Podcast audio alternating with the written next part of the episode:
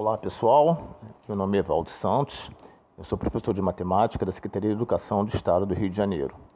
O tema da aula do nosso podcast de hoje será sobre sequências numéricas. Vamos lá então? Bem, para essa aula, vamos começar definindo o que vem a ser sequências.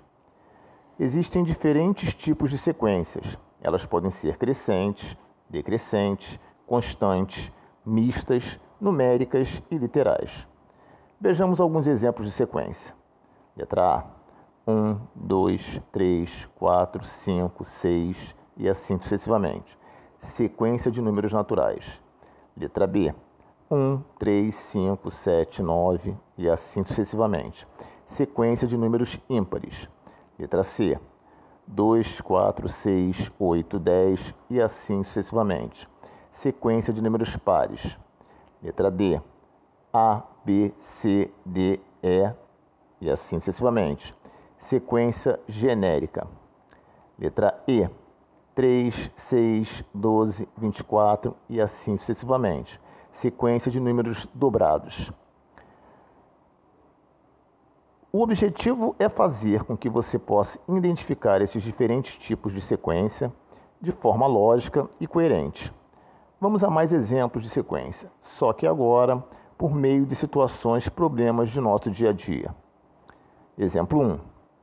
Em um cinema, existem 20 fileiras de poltronas, onde cada fileira possui 9 poltronas, e no dia da estreia do filme XY, estavam ocupadas 100% das poltronas. Assim, o número e a capacidade de poltronas de cinema é de. Vamos à solução? Bom, 20 vezes 9 é igual a 180 poltronas. Exemplo 2.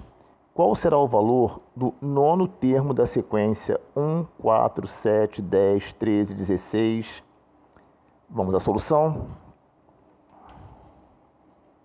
Primeiro passo: descobrir a lógica da sequência. 1, 4, 7, 10, 13, 16. Podemos notar que a sequência vai acontecer de 3 em 3. Observe: 1, 1 mais 3 igual a 4. 4 mais 3 igual a 7.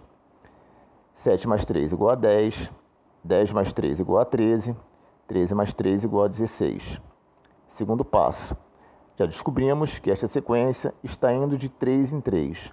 Logo, como queremos determinar o nono termo, então vamos dar continuidade onde paramos. 16 mais 3 é igual a 19. 19 mais 3 é igual a 21. 21 mais 3 é igual a 24. Esse é o nono termo da sequência.